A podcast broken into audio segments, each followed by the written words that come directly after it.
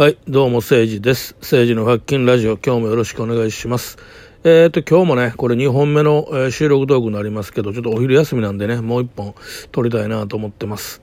あのーなんかね、ちょっと手紙っていうか、お手紙にね、こう、ちょっとこう、なんていうんかな、あのーもう死にたいっす、みたいな感じの来て、来てるんですよ。まあ僕はあのーこの放送でね、お便り読まないって決めてて、そのなぜかって言ったら、僕、そんな大して能力もないから、なんかそういうね、お悩み系の、あの、お便り来た時に、明確に答えれないんですよね。あの、やっぱりこう、例えば今みたいに、この、今、ま、あの死にたいっすみたいな手紙来た時にね、うかつなこと言うと、やっぱりその、なんかちょっとやばいなと思うから、あのーまあ、なるべく読まないように今まで来てたんですけどね、ちょっと今日はね、あのそれについてちょっと多少答えてみようかなと思ってます。まあ、それは自分自身がね、ちょっといろいろ思うことがあって、まあ、それは言いませんけども、ちょっと凹むことがあったんですよね、ここ最近。で、まあ、ちょっと、それにちなんだことがあるんで、まあ、ちょっと言ってみようかなと思うんですけど、あのー僕ね、今までの人生でね、死のうと思ったことが一回もないんですよ。うん。あの、まあ、生まれてきて、えーっと、お父さんが、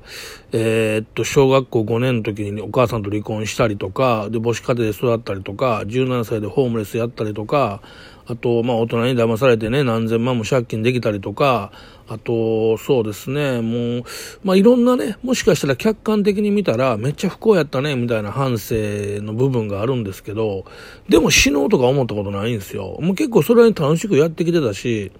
あのーまあ、振り返ってみたら結構もしかしたらね、へこたえる場面、あのーあったなって思うけど、その時は多分ものすごいへこんだと思うんだけど、もう今全然忘れてて、なんともないから、その、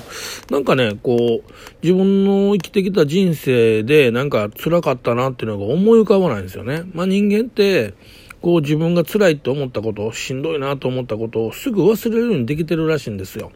それをずっと覚えてると人間って狂い死にしろするんですって。だから人間のこう本能として苦しかったことをあの心の中から忘れていく、蓋していくっていう機能が備わってるらしくて、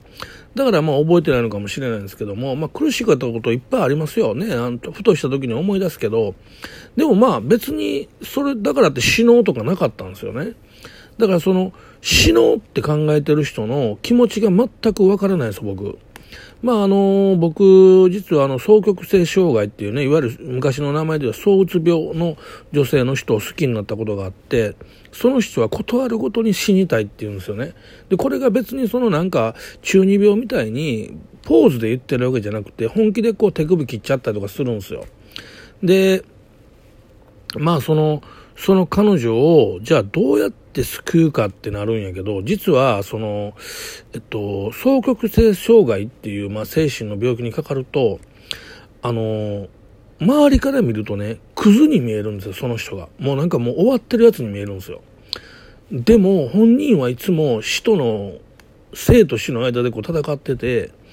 で、結局まあ最終的にね、あの、その人とはうまくいかなかったんやけども、まあでも、その、その時の経験があるから、その人が死にたいっていう気持ちがどういうふうに発生していくかっていうのが、もう若干わかるんですよ。若干。つまりね、その、死にたいって思うのは、その、あの全部を終わらせたいって思ってるとこう、やっぱり普通の人思うじゃないか僕もずっとそう思ったんですけど、でも死ぬって実は終わらせるんじゃなくて始まりやって思ってる節があるんですよね。で、まあ、それはまあ、なんていうかな、死んだ後に、こうなんかあの世があるとか、なんか死んだら、魂がもっと浄化されて、想念だけの世界になるから、肉体から離れて楽になるとか、まあ一応その仏教とか、まあ霊魂の話ではそういうのが多いですけども、まあ実際僕死にかけたんですよ。あの、うっ血性腎不全というのがかかって、5日間意識不明になって、1ヶ月半入院して、1ヶ月半リハビリして世界復帰したんですよね。で、まあ、あの、救急車で運ばれたんですけどね、息が吸えなくなって、あの、肺の中に水が満、体内の水が抜けなくなって、その、浄化できてないから腎臓が悪くて、で、えーっと、水が全部溜まって、肺に満タン溜まって息ができなくなったんですよ。で、息ができないってどういう状態かっていうと、ほんの少し、ほんの少し、5回ぐらい息吸って、はぁ、はって吸ったら、このうちの1回、5回中の1回ぐらいゆっくり薄く空気体に入っていくんですよ。ほんで、5回ぐらい入ったうちの1回が薄く出ていくんですよ、体から、空気がね。で、これは、あの、肺に満タン水が溜まってるって言われれば、溺れてる状態になってるから、本当息が全く吸えなくて、で、救急車自力で読んだけど、もう来る頃には声も出されへん状態で、で、まあなんとか見つけてくれて運んでくれたんやけど、あのー、そこからもう意識不明ですよ、死にかけたんですね。で、こう運ばれってる時に救急車のこう車体の上を見上げ自分が見上げてるわけじゃないですか。寝かされてこうあのすっごいめちゃくちゃすごい酸素が出てくるやつかぶせられてたんやけどまあ目は見えてるから開いてるから。その時にこう救急車の車の天井を見ながらあ、俺これで死ぬんやなと思ったの、マジで。もうだって息が全然吸えてないからね。あの、その、ものすごい空気出る酸素ボンベみたいなパカッとはめられて、若干マシになったけど、でも全然まだ息吸えてないんですよ。で、うわ、もう終わるんやなって。これで死んでいくんやなと、本当思ったのね。で、多分皆さん生きてて、あのー、あ、今からあと何秒かかるんで俺多分死ぬわって思ったことあんまりないと思うんですよ。ね例えば僕、阪神淡路大震災で爆心地の神戸に住んでて、縦揺れの時に横に置いた12インチのテレビがバウンドで天井にぶつかるみたいな経験してるけど、それでも今から死ぬと思わんかったんですよね。うわ、大変や、でもタンス倒れてくる、何倒れてくるあったけど、死ぬって気なかったわけですよ。でも、その、やっぱり肺に水が満タン溜まって息ができなくなった時は、あ、もう絶対死ぬんやなと思って、息できんしね。うわ、これ、だんだんほら、息ができるスピードが遅なって、今5回中に1回空気入ったのが、もう10回吸ってもかろうじて1回入るか入らんぐらいになってるから、あ、自分の中でもね、こう意識が朦朧としていく中で、あ、俺これで死ぬんやと思って、で、俺40代やったから、まあその時ね、あ、俺40代で死ぬんやと思って、若い時ね、自分が20歳とか30代ぐらいの時って、いや、俺も別にね、えー、50、60まで生きる気ないから太く短くやと思ったから、あ、ちょうど40やと。俺50、60生きる気ないって言ったけど、その前にやっぱり死ぬんやと思って、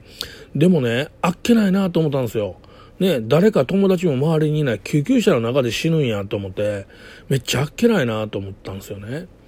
で、まあでも死ななかったわけじゃないですか。で、その経験をもとに言うとね、死んだら始まるなんて絶対ないんですよ。あの、僕も死んだら、あの、死んだ親友、あの、36歳で胃がんで死んだ親友がいるんですけど、その親友が、あの、いわゆるその三途の川に出てきて、お前まだ来んな、政治早いぞって、まだ来んなよとか言ってくれたりとか、まあ死んだね、親父とか、自分のこう身内が出てきてね、お前まだ来んなとか、そこから向こう渡ったら三途の川の向こうに行ってもか死んでまがどとか言ってくれるんかなって僕思ったんですよ。そういうのがあるんかな思ったんですよ。でも何もないんですよ。あの、まあ、もしかしたら、その時死にかけてなかったのかもしれないから、本当に死にかけたら三度の川出てくるかもしれんけど、まあ本当に何もなかったわけ。医者からね、この状態で、あのー、運ばれたら死ぬ人の方が多いですっていう状態で僕運ばれてるんですよ。上の血圧が280、下が200まで上がったんですよ。もうほとんど死んでるじゃないですか。で、でも、あのー、生き残ったと。で、その時に見た景色が何もなかったと。完全なる無味無臭やと。夢見たんですよ。あのー、えー、なんかホテルに泊まってこうなんか、えー、お姉ちゃんと遊んでる夢みたいなね、その意識不明の時に。もうそれぐらいで、でもそれは絶対死後の世界じゃないやんか。だから、ああ、もうそうかって、あの、なんもないんや、死んだらと思ったんですよね。だからその、死んだら何か新しく始まるんじゃなくて、死ぬとやっぱりゼロになるから、その、ゼロになりたいって思ってるなら、あの、死って、まあ、あの、ゼロになれるかもしれませんけど、あの、生まれ変わりたいとか、新しく始まるって発想で死にたいと思ってるのは、もう絶対間違いからやめた方がいいよ。うん。っていうふうにちょっと思いますね。あのー、うん、まあ、死にたいこと、死にたいっていう人をね、いう人がいるっていうのは僕知ってる、まあ、さっきも言ったようにその、えー、うつ病の女性と僕知り合いやったんでもう本当にガチで死にたくなってる感じなんですよね。もうとにかく嫌やともう。なんとかなんかこうあのー、ビルの屋上から下をこう見てああこれ飛び終わったら楽やなとか思っちゃうみたいなんですよね。もうやりそうになるんですよ自分がね。だからまあ、それ以外にもちょっと知り合いでね、あのー、自殺した人僕いるんですよ。だからやっぱりその、そういうのを見てると、やっぱこうな、心のひだがこうキュッと締め付けられるんだけども、あのー、生きてたらいいことあるとは言わんけど、あのー、やっぱり死んだら本当に無になるから、あのー、やっぱりね、あのー、生きて、えー、まあ、辛いことの連続ですね、生きていくってね、もう本当に辛いことだらけだと思うけど、あ、あ、もちろん一部のね、成功した人とか、あの能力高い人って結構楽しいかもしれへんけど、ごつい凡人とか、それ以下の人って、人生で辛いことの方が多いじゃないですか。だから、それでもへこたれて、もう死んだがましやと思うか分かりませんけども、